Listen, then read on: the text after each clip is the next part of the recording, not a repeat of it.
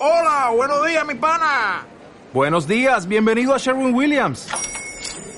¡Ey! ¿Qué onda, compadre? ¿Qué onda? Ya tengo lista la pintura que ordenaste en el ProPlus app. Con más de 6.000 representantes en nuestras tiendas listos para atenderte en tu idioma y beneficios para contratistas que encontrarás en aliadopro.com. En Sherwin Williams somos el aliado del PRO. ¿Estás pensando en tu próximo viaje? Logitravel te propone la región de la Champagne.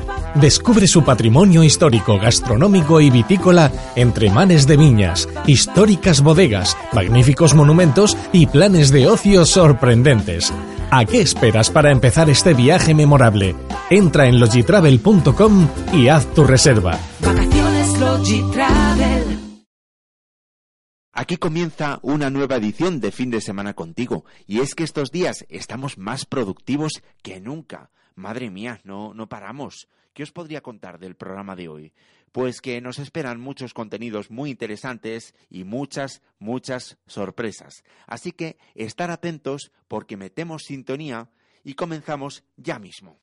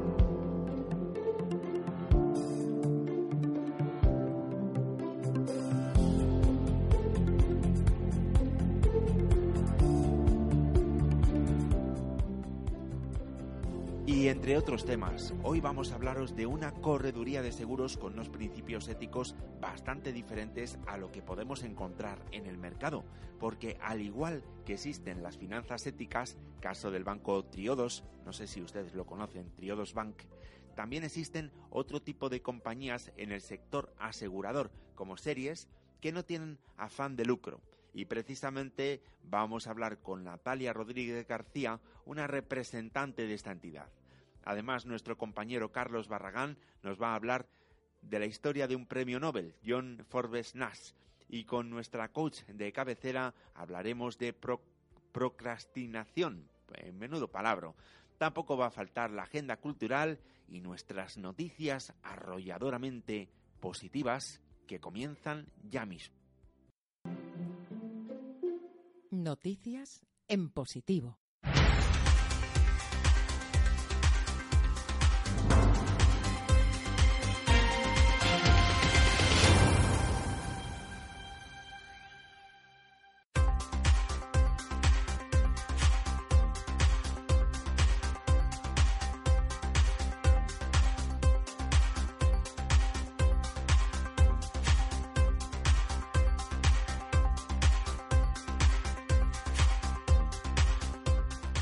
Millonario Nick Hanauer reivindica una economía de las clases medias. La desigualdad se encuentra en el centro del debate económico en este momento, tanto en las calles como en los despachos. Y los últimos datos a nivel global están confirmando este desequilibrio. Están confirmando que el 45% de la riqueza mundial está en manos del 1% más rico y la creciente desigualdad posiblemente esté desencadenando conflictos sociales. Pareciese que los ricos vivieran en una burbuja ajenos a los problemas de, su, de sus conciudadanos. Sin embargo, hay algunos ricos que son conscientes de una mayor concienciación social. Es el caso del millonario Nick Hanauer, que en una conferencia ha advertido de la peligrosidad de no revertir una desigualdad creciente. En Estados Unidos la desigualdad está en máximos históricos y Hanauer reivindica una economía de las clases medias, porque según dice, mientras los plutócratas vivimos más allá de los sueños de la avaricia, el otro 99% de nuestros conciudadanos está cayendo cada vez más.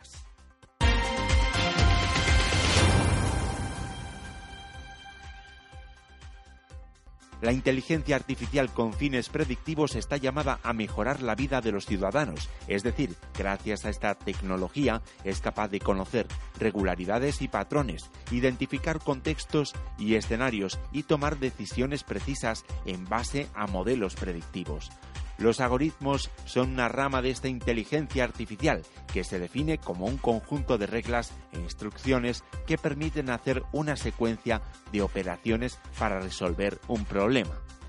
Existe la polémica del uso que las empresas realizan de los datos para sus intereses y los límites de privacidad que vulneran derechos fundamentales, pero igualmente estos datos se pueden utilizar para fines nobles y sociales, como la prevención del crimen y la violencia.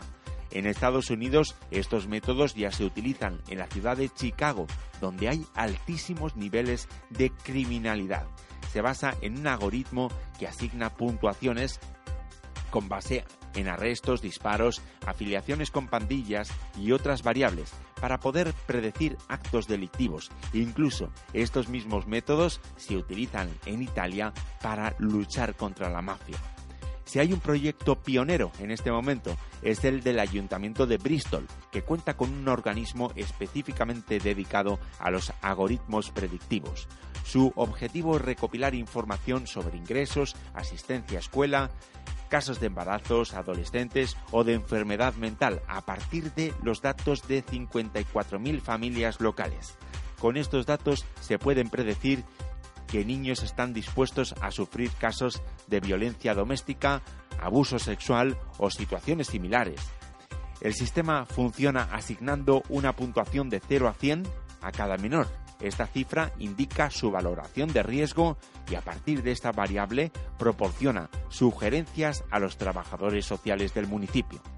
El uso de estos algoritmos no reemplaza el juicio de un profesional, y este es un sistema que se tiene que ir perfeccionando para que finalmente pueda demostrar su utilidad a la hora de resolver problemas sociales.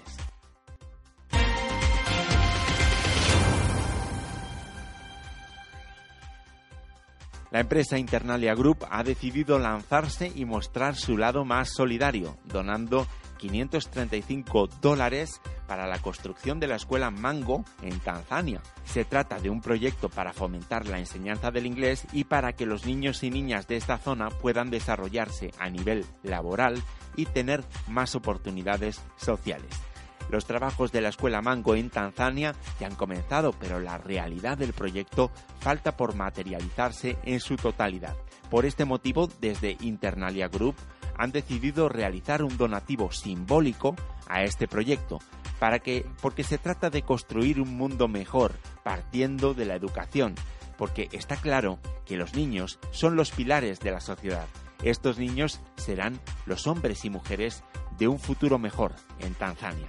Sin duda, es una buena noticia que las empresas dediquen una parte de sus beneficios a ayudar a los demás, aunque sea de manera simbólica, como en este caso.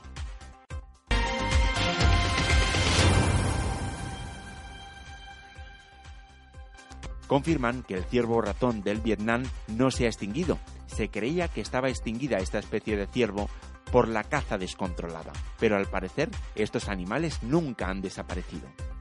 La cordillera Annanita de Vietnam figura entre las regiones con mayor diversidad biológica del mundo. Allí precisamente en el año 1910 se descubrió una especie de ciervo ratón, un animal similar a un ciervo pero con el tamaño de un conejo. Los científicos temían que esta especie se hubiera extinguido, pero últimamente han conseguido fotografiar varios miembros de esta especie vivos. Además, ahora, según aseguran, van a comenzar un plan de protección para asegurar la supervivencia de esta especie.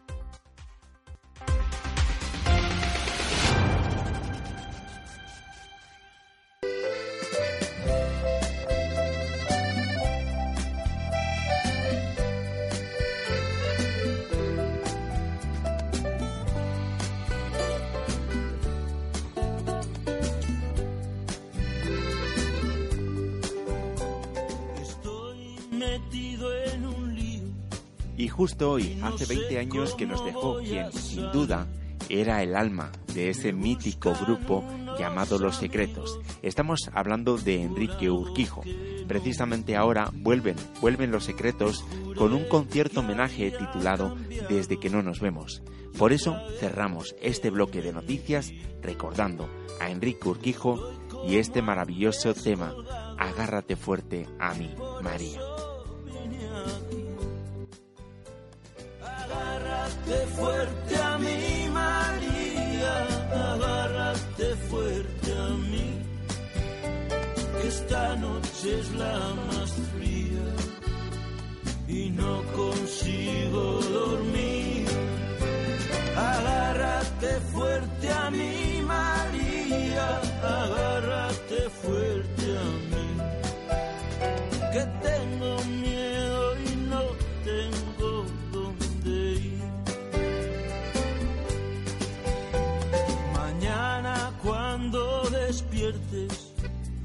estaré lejos sin fin.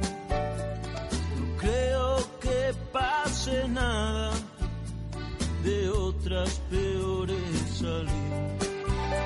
Si acaso no vuelvo a verte, olvida que te hice sufrir.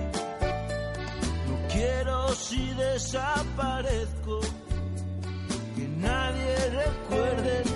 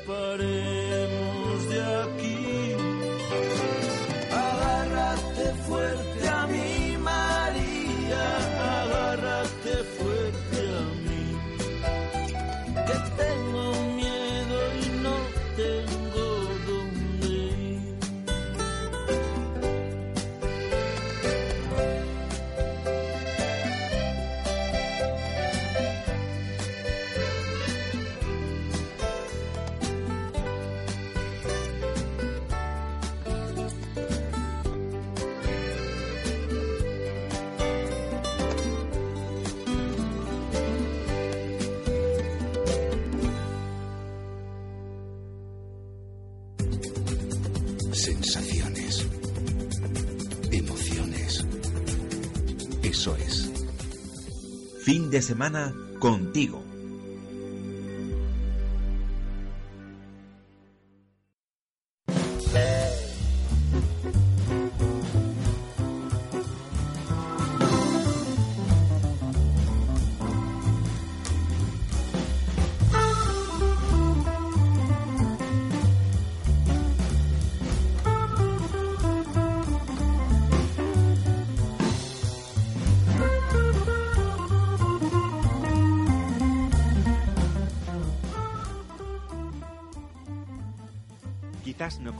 Muy bien lo que son las finanzas éticas. Hay una correduría de seguros que considera que el sistema financiero debe estar al servicio de la sociedad y no al revés. Nos referimos a Series, una empresa que ofrece servicios y productos de calidad con solvencia y con vocación social. A continuación hablamos con Natalia Rodríguez García, administrativa de la compañía.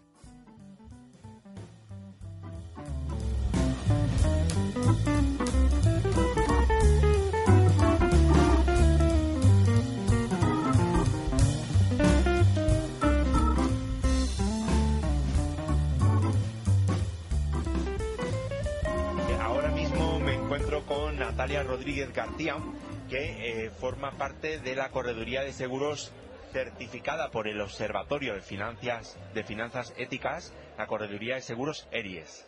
Series. ¿eh? Coméntame, eh, ¿cómo, es vuestro, ¿cómo es vuestro trabajo? ¿En qué, ¿En qué se diferencia Series de cualquier otra correduría de seguros? A ver, Series nace del mundo del cooperativismo, hace 30, y, 30 años y nace pues para dar servicios sobre todo eh, a entidades del tercer, del tercer sector, pues cooperativas, entidades sin ánimo de lucro y, y a personas particulares eh, cercanas a este, a este movimiento, ¿vale?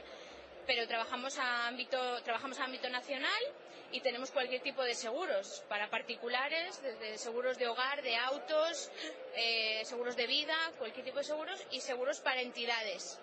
Eh, estamos muy vinculados a cooperativas y eh, a entidades sin ánimo de lucro. Tenemos eh, programas especiales para ellos, ¿vale?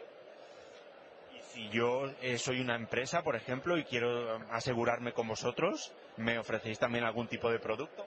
Tenemos cualquier tipo de, produ- de producto, desde responsabilidad civil a seguro de accidentes para los trabajadores. Ya te digo, cualquier tipo de seguro podéis contratar con nosotros.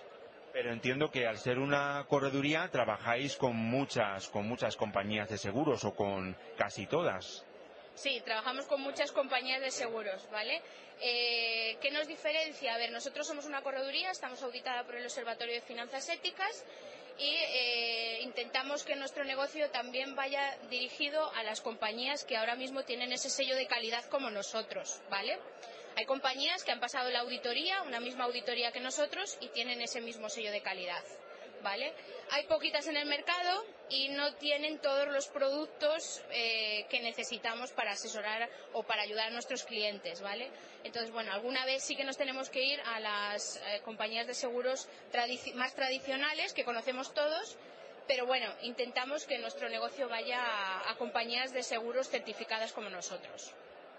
¿Y qué compañías son? Eh, si se puede, bueno, Eh, está Atlantis, está Previsora General, eh, está Ergo y está mm, Lagunaro también. Y bueno, luego está, hay algunas que están en código de buenas prácticas, ¿vale? Como es de KV. ¿y en qué os diferencia a vosotros eh, de cualquier otra, de cualquier otra correduría, por ejemplo, en el trato con el cliente? Eh, Nosotros somos eh, Series nace para volver a los principios del seguro, ¿vale? Eh, queremos dar transparencia al sector asegurador. Queremos que la gente vuelva a confiar en el mundo del seguro porque es un mecanismo de solidaridad. Al fin y al cabo, todos ponemos un poquito para ayudar cuando el- nuestro vecino se encuentra en situaciones difíciles. Entonces, mm, nuestro tú a tú con el cliente, no queremos que sea algo frío por teléfono, sin. No, mm, queremos explicarle a nuestros asegurados eh, todas las coberturas y garantías que tienen en sus pólizas. Le queremos decir, oye, pues esto lo tienes cubierto, esto no. Eh, queremos que eso quede muy claro. No queremos seguros con letra pequeña. Eso es una de las cosas que el Observatorio de Finanzas Éticas más valora, que los seguros no tengan letra pequeña, que cuando tú te necesitas ese seguro sepas qué me cubre y qué no me cubre, ¿vale? Y bueno, nuestra manera de trabajar es esa. Mm, Es muy cercana con el cliente y además una de las eh, cosas, de, una de, las, de los puntos fuertes de una correduría es tratar con el, con el cliente, es decir, nosotros somos el cliente y vamos a ir a la compañía en tu nombre, no solo a la hora de contratar una póliza como hacen muchas, eh, no solo corredurías o compañías, ¿vale? Yo contrato una póliza y luego cuando tengas un siniestro, pues ya te pelearás tú con la compañía. No, nosotros tenemos hasta un departamento de siniestros para llevar eh, todo el tema del siniestro en nombre del cliente. O sea que eh, digamos que tengáis que tenéis una atención al cliente muy especializada en este caso y eh, si el cliente tiene un siniestro, vosotros le vais a estar haciendo el, el seguimiento. Totalmente. Desde el principio que el cliente nos comunica el siniestro hasta que vaya el fontanero, hasta que termine el fontanero, hasta que vaya el pintor y, y hasta que terminemos, ¿vale? Hasta que el expediente se quede liquidado. Y sobre todo algo muy importante, creo yo, y es que no vais a llamar al cliente a las 4 de la tarde para ofrecerle un seguro de accidentes. ¿eh? No, nuestra manera de trabajar mm, tampoco es así, ¿vale? Eh, nosotros queremos que nuestros clientes sepan todo lo que tenemos y, si, y yo quiero que el cliente cuando llame a series es porque necesite llamar a series. Oye, pues necesito un seguro de accidentes. Pues vale, pues voy a llamar a series o a Natalia o a Luis. Mm, Voy a llamar y voy a decir que, necesito un seguro de accidentes. Yo, lo- yo creo que series y yo lo que queremos es que cuando piensen en seguros piensen en nosotros y no tengamos que estar molestando al cliente constantemente. No es nuestra manera de trabajar, en absoluto. Y llevamos 30 años haciendo el mismo, el mismo trabajo. O sea que. Y hay una cosa que creo que tengas en cuenta, que Series eh, ha pasado esa auditoría, ¿vale? y, que llevamos varios años pasándola, pero que es una manera de trabajar desde hace 30 años. Ahora tenemos un observatorio que nos da un sello de calidad y que nos está dando visibilidad, pero es nuestro, ha sido el principio de series hasta ahora. ¿vale? En el 2013 creamos CAES, que es eh, Cooperación para el Aseguramiento Ético y Solidario.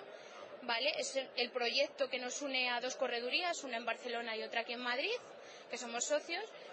Y bueno, eh, ahí queríamos, queríamos traer un poco el tema pues de la banca ética que nace en Italia, pues CAES también nace en Italia y lo hemos trasladado a España, pues como por ejemplo el tema de la banca, éti- en la banca ética FIARE, ¿vale?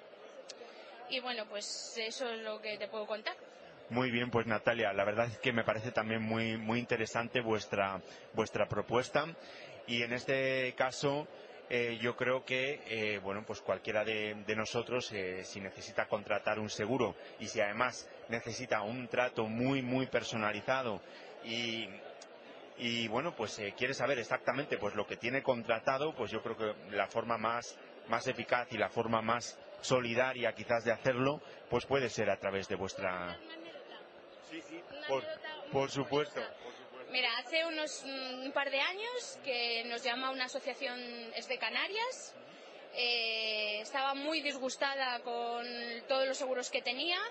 Eh, te digo, de Canarias. No me conocían de nada, ni nada de nada. Me mandaron todas las pólizas.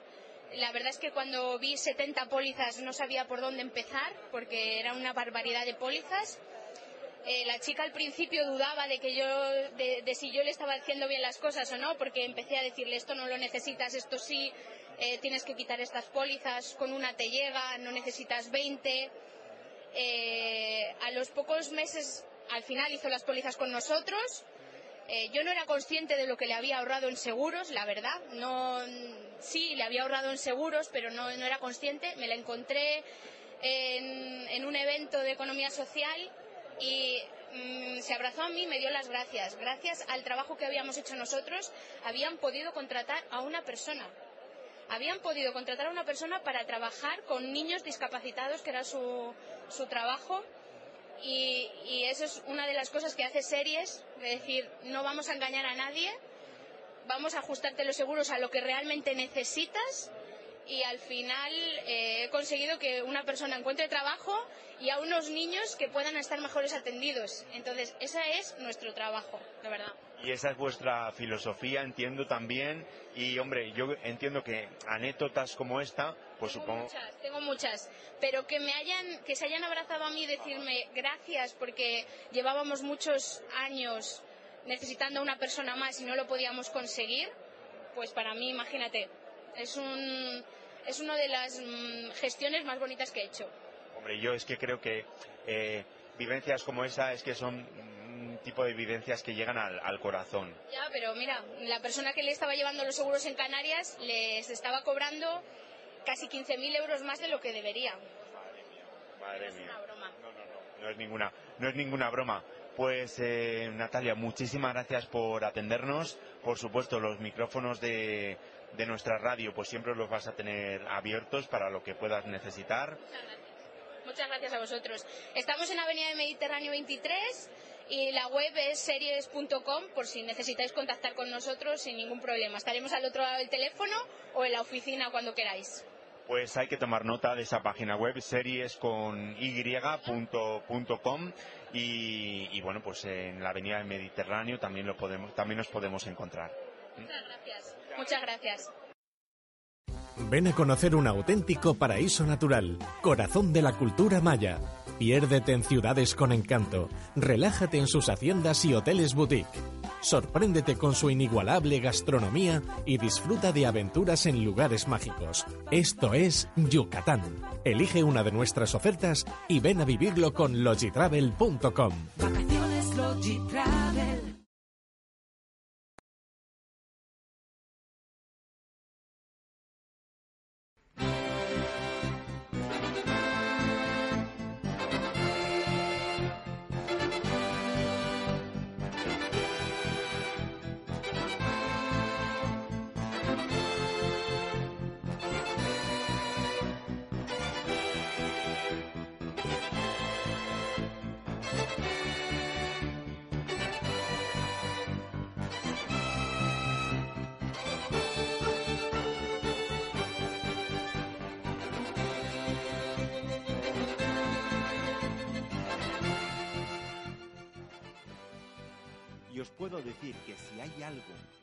Relacionado con el mundo de los seguros es precisamente son precisamente las matemáticas. Y de esta materia vamos a hablar ahora, ya que es el momento de escuchar a nuestro compañero Carlos Barragán y su sección Genios con discapacidad.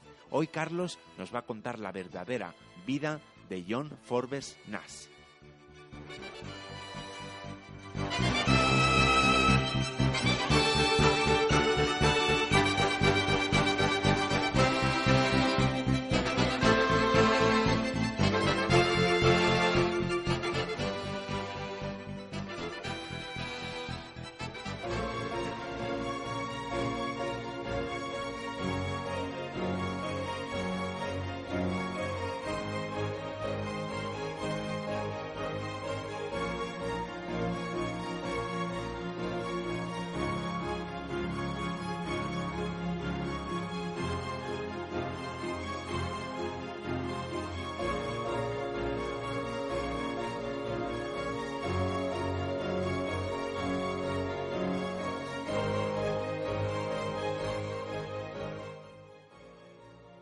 John Forbes Nash, hijo, es un misterio.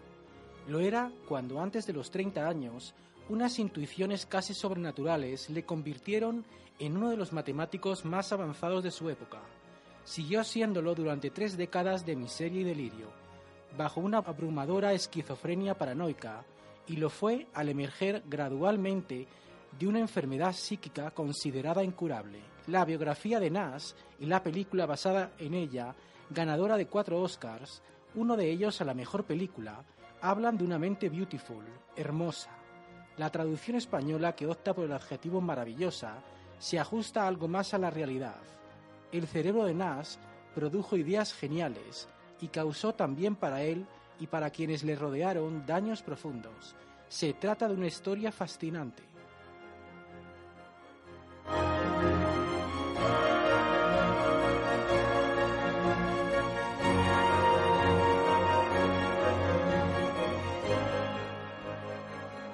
Nació el 13 de junio de 1928 en una zona remota de Virginia Occidental.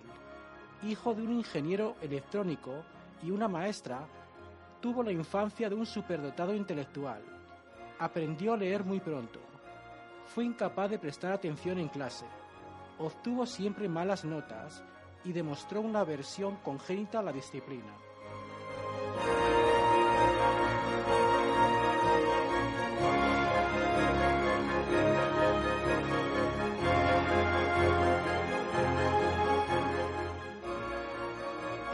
Problema, sin embargo, fue su falta de amigos. Nunca logró establecer relaciones personales. Solo dos chicos de su edad se aproximaron a él en la adolescencia, cuando instaló en su sótano un laboratorio para fabricar explosivos.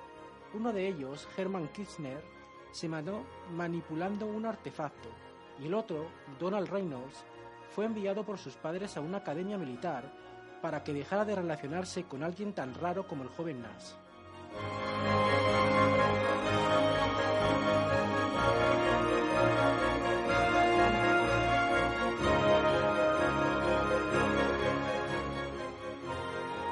El talento científico de Nash era evidente, pese a su torpeza social.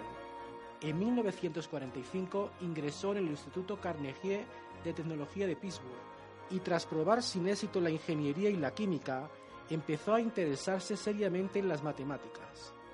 A estas alturas, resultaba obvia la disparidad entre su madurez intelectual y su retraso emocional, una pansexualidad infantil que le impedía entonces y siempre decidir si le gustaban los hombres o las mujeres. Reforzó el aislamiento en torno a él. Todos sus compañeros le llamaban homo. Por esa época asistió a un breve curso de comercio internacional, su única relación conocida con la economía.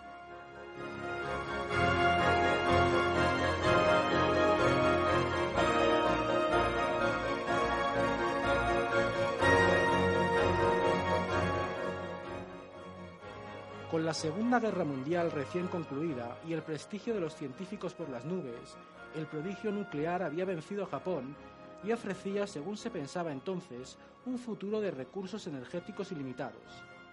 Las mejores universidades se disputaron al joven Nash. Él optó en 1948 por Princeton, la meca de las matemáticas, el selecto club rural donde trabajaban Albert Einstein, Robert Oppenheimer, creador de la bomba atómica, y John von Neumann, pionero en la teoría de los juegos, un asunto que había de marcar a Nash. El chico de la mente prodigiosa se había convertido en un hombre alto y atractivo, encerrado en sí mismo, salvo por algún arranque de pasión homoerótica, obsesionado en problemas de geometría y lógica, enemigo de los libros, quería aprenderlo todo por sí solo, y marginado por excéntrico en un lugar donde todo el mundo, desde Einstein hasta el último estudiante, tendía la rareza.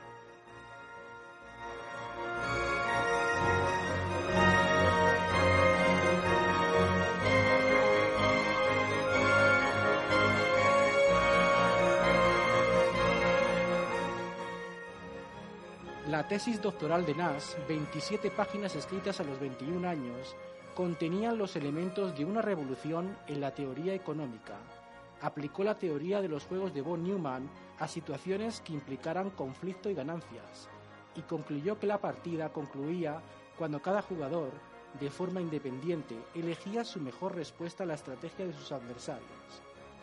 Esa idea simple, el equilibrio de Nash, permitía reemplazar con razonamientos científicos la vieja magia de Adam Smith, la mano invisible que movía los mercados.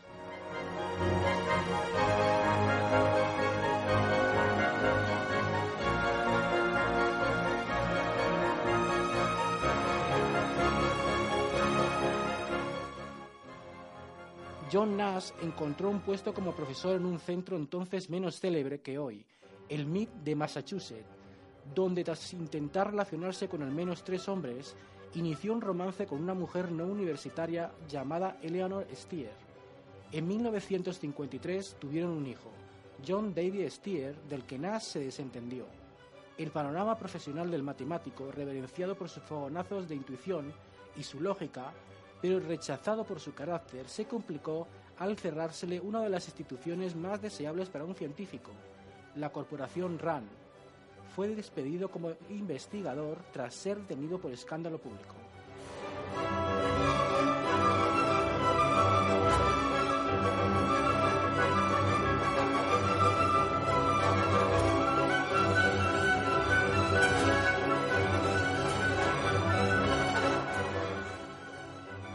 Nash siguió en el MIT y conoció a Alicia Larde, una joven salvadoreña que asistía a sus clases. En 1957 se casaron. Justo antes de la boda, los padres de Nash supieron de la existencia del pequeño John David y rompieron relaciones con su hijo. El viejo Nash murió del disgusto, según la versión familiar, y al poco tiempo Alicia quedó embarazada.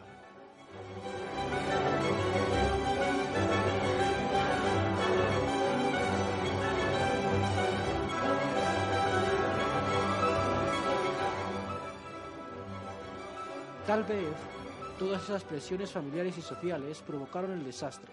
Tal vez fue la homosexualidad latente como diagnosticaron los psiquiatras. También Isaac Newton sufrió una crisis psicótica a los 51 años tras relacionarse con otro hombre. Nash, que siempre ha negado ser homosexual, atribuyó su mal a la disciplina que le imponía la docencia.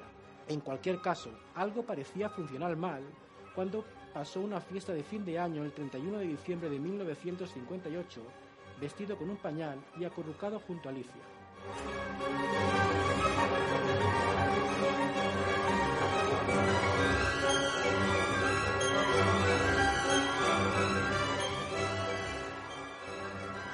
Luego, en las primeras semanas de 1959, los síntomas se precipitaron.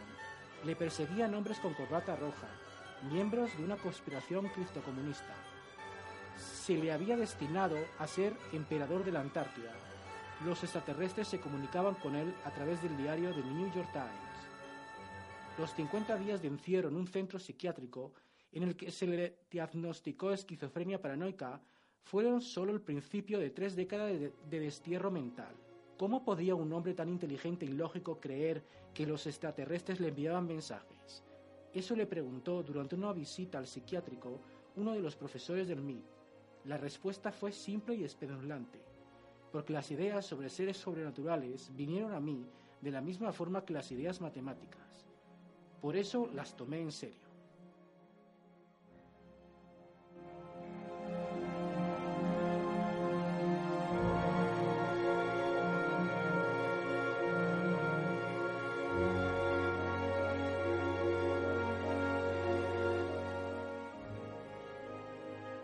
1962, Alicia pidió el divorcio.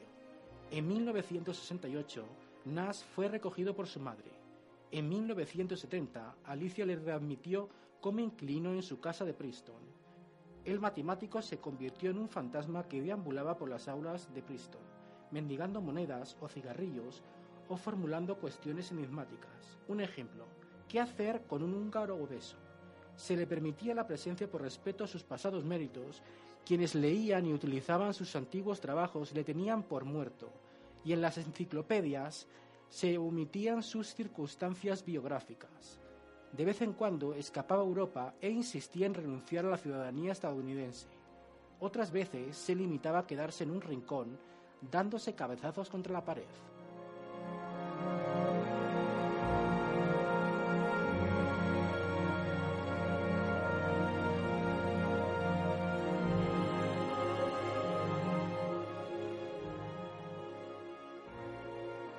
Lo imposible ocurrió hacia finales de los 80. Poco a poco empezó a saludar a la gente y a decir frases coherentes. En 1990 inició un debate a través del correo electrónico con otro científico, Enrico Bombieri. Quienes asistieron al proceso, como el propio Bombieri, hablan de milagro. El éxito final se produjo en octubre de 1994, cuando un John Forbes Nash de 66 años recogió en Estocolmo el Premio Nobel de Economía por un trabajo realizado antes de cumplir los 30. Su discurso reflejó su idiosincrasia. Parece que pienso otra vez racionalmente de la forma que caracteriza a los científicos. Sin embargo, eso no constituye un motivo para la alegría completa, como si pasara de la invalidez a la buena salud. La racionalidad de pensamiento impone límites en el concepto de mi relación personal con el cosmos.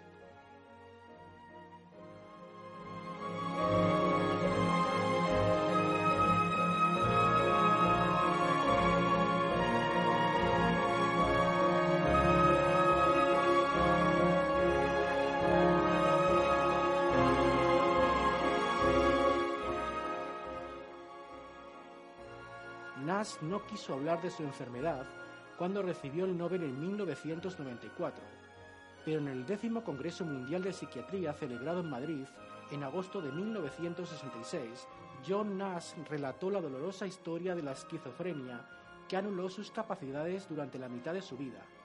Tras ser presentado por la presidenta de la Asociación Mundial de la Psiquiatría como un símbolo de esperanza, un explorador de un universo sin límites, el de la mente humana, Nash declaró que la búsqueda de la racionalidad como ideal le hundió la locura.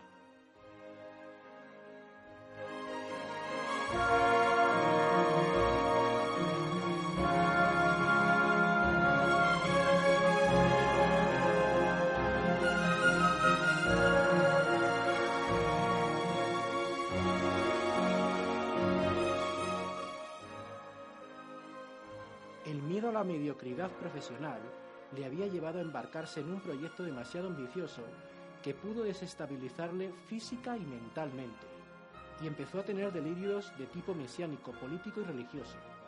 Me veía como un hombre de gran importancia en la religión. Empecé a oír voces, dijo, y definió los delirios como un sueño del que no se despierta.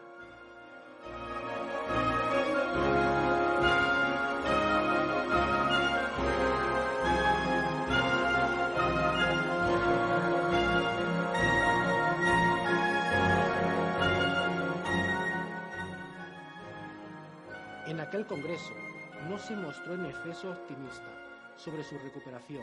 Dijo, recobrar la racionalidad después de ser irracional causa mucho dolor y se comparó con un músico que no puede componer grandes obras. Yo no me siento recuperado si no puedo producir cosas buenas en mi trabajo.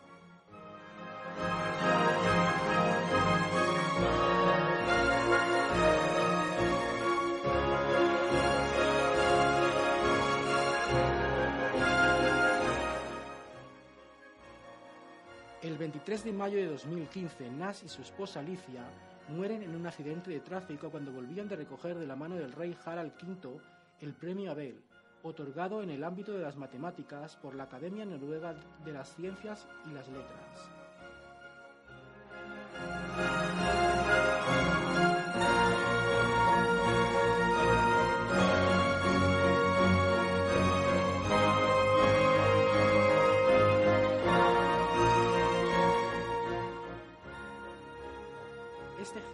De sufrimiento que causa una enfermedad como es la esquizofrenia paranoide, de manera milagrosa, pudo adaptarse a ella y llevar finalmente una vida satisfactoria.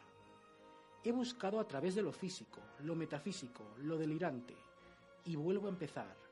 Y he hecho el descubrimiento más importante de mi carrera, el más importante de mi vida. Solo en las misteriosas ecuaciones del amor puede encontrarse alguna lógica.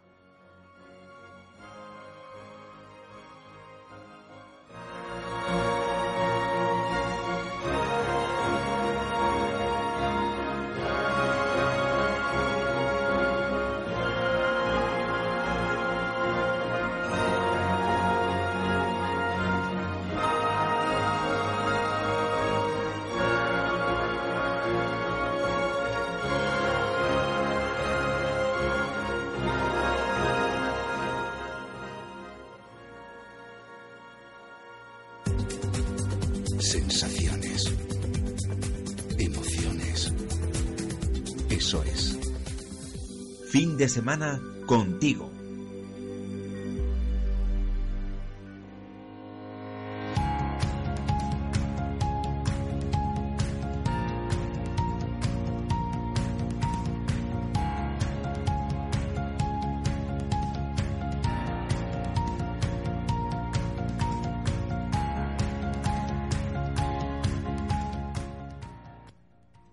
Cuando hablamos de procrastinación, parece que estamos hablando de un palabra impresionante. Por lo menos ya de por sí es difícil de, de pronunciar. Procrastinación. No, creo que no.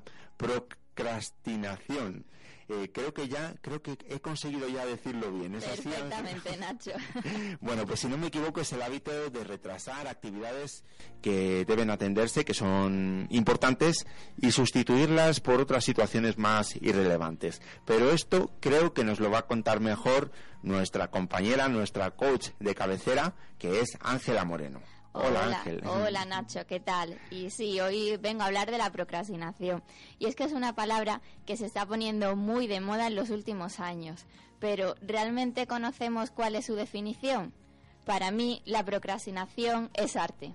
Sí, exactamente el arte de posponer las cosas que debemos hacer por otras que no son tan urgentes y a veces no son ni siquiera gratificantes. Por ejemplo, Recuerdo mi época estudiantil cuando me levantaba una mañana temprano para estudiar. Por supuesto, primero tenía que desayunar.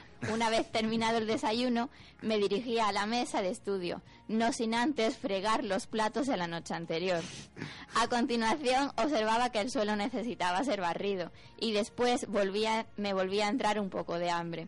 Cuando por fin conseguía ponerme a estudiar, mi subconsciente procrastinador me hacía encender YouTube y adentrarme a ver vídeos y vídeos posponiendo la actividad principal, que era estudiar, hasta que surgía en mí el sentimiento de caos y culpabilidad y era entonces, solo entonces, cuando ya no me quedaba más remedio y comenzaba a estudiar. Pues bien, Básicamente eso es procrastinar, pero no solo pasa con los estudios, en el trabajo también procrastinamos, con la familia y con los compromisos de los compañeros. Pero, ¿por qué procrastinamos? Diversos estudios obtienen como resultado que probablemente procrastinamos porque tenemos miedo a fracasar y por eso hacemos otras tareas sobreestimamos nuestras capacidades y creemos que podemos hacerlo todo el último día y además somos demasiado positivos, pensando que llegaremos a hacerlo al final. Sin embargo, cabe destacar dos tipos de procrastinación muy diferentes. La primera es la que, todo la que todos conocemos, que es a corto plazo y tiene una fecha de entrega. Por ejemplo, hacer el informe que nos piden en el trabajo o limpiar a fondo la cocina. Pero la segunda es la que más nos tiene que preocupar, es la que no tiene fecha límite. Procrastinar aquello que podemos dilatar en el tiempo hasta que nosotros queramos. ¿Cuántas veces hemos dicho, ya dejaré de fumar? Me gustaría aprender un nuevo idioma, apuntarme al gimnasio o cambiar de trabajo y dedicarme a aquello que realmente queremos. Eso también es procrastinar, hacerlo pues ya tendré tiempo para dedicarme a ello. Realmente la vida no es tan larga como pensamos y teniendo en cuenta que hemos gastado ya bastantes años, os animo a dejar de poner excusas, a dejar de procrastinar y ponerse hoy mismo a realizar nuestros sueños. Oye, pues me ha llamado mucho la atención, sobre todo lo que me has contado, que preferías eh, fregar antes que ponerte a estudiar. Una procrastinadora del libro, Nacho. Muy bien. Bueno, pues Ángela, si te parece, la semana que viene nos hablarás de otros temas. Perfecto. Eh, creo que hoy nos has dado una buena lección para, para todos, sobre todo para, para todos aquellos que procrastinamos, ¿lo he dicho bien? No. Procrastinamos. procrastinamos, ¿no es procrastinar? Eh, sí, no, procrastinar. Procrastinar. Ah, sí. ¿Mm? Bueno, pues eh, ya sabéis, compañeros, amigos, oyentes, dejar ya de procrastinar y aquellas cosas que son importantes, pues hay que, hay que ponerse manos a la obra. Únete a la aventura de Frozen 2 en exclusiva para Parquesur del 22 de noviembre al 15 de diciembre. Un evento único con los mejores momentos de la nueva película Frozen 2. No dejaré que a ella le pase nada. Descubre la experiencia solo en Parquesur.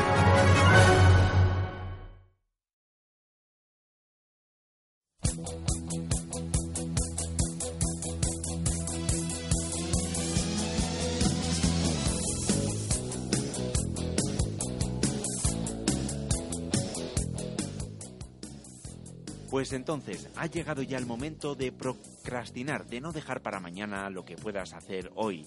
Y lo que por supuesto siempre debemos hacer es ir al cine, al teatro, a conciertos, es decir, no quedarnos apolillados en casa y por eso todos los domingos a esta hora llega el momento de nuestra agenda cultural.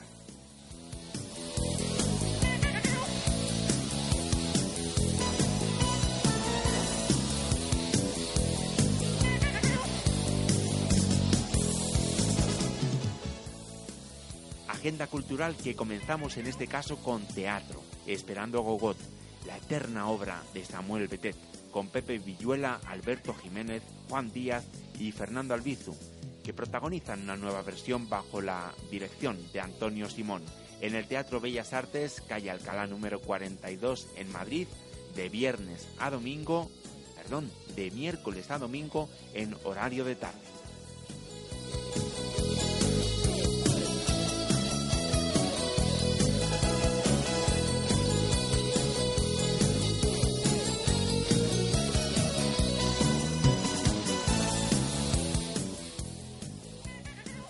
Si nos apetece escuchar buena música, a partir del día 21 de noviembre en Madrid podremos disfrutar con Manolo García en el Palacio Municipal de Congresos muy cerquita de IFEMA y es que este clásico del pop nacional siempre sorprende en los escenarios.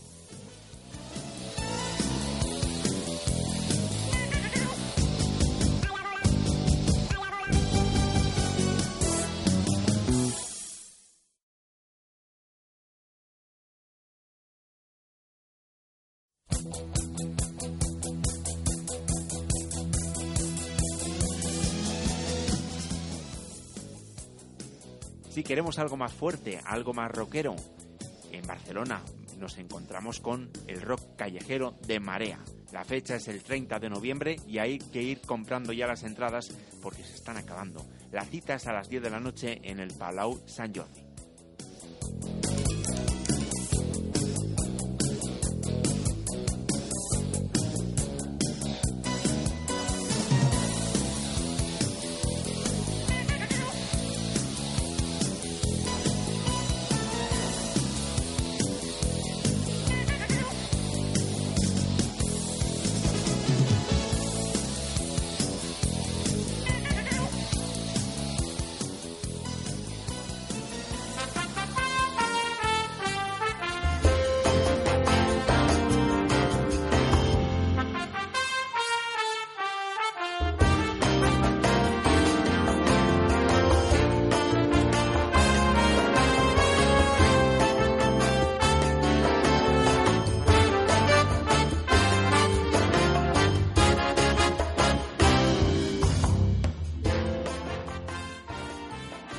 Pues ha llegado ya el momento de poner punto final a nuestro programa. La verdad es que ha sido un placer compartir este rato con todos vosotros.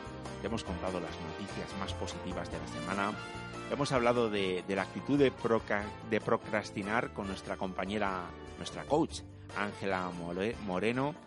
Hemos, eh, hemos eh, disfrutado también de la vida de unos de nuestros genios con discapacidad, con Carlos Barragán. Hemos conocido también lo que son las finanzas éticas, eh, los seguros éticos en este caso. En fin, eh, la verdad es que creo que ha sido un programa muy completo. Ya sabéis que tenéis una dirección de correo electrónico a vuestra entera disposición, que es oyentes arroba fin de semana contigo punto es. Ya sabéis que tenéis también nuestra página web www.findesemanacontigo.es y nos volvemos a escuchar en siete días. Ya sabéis, tenéis que estar ahí pendientes de nuestro programa fin de semana contigo.es. Ha sido un placer. Que la radio os acompañe. Un beso, abrazos, besos y abrazos para todos vosotros.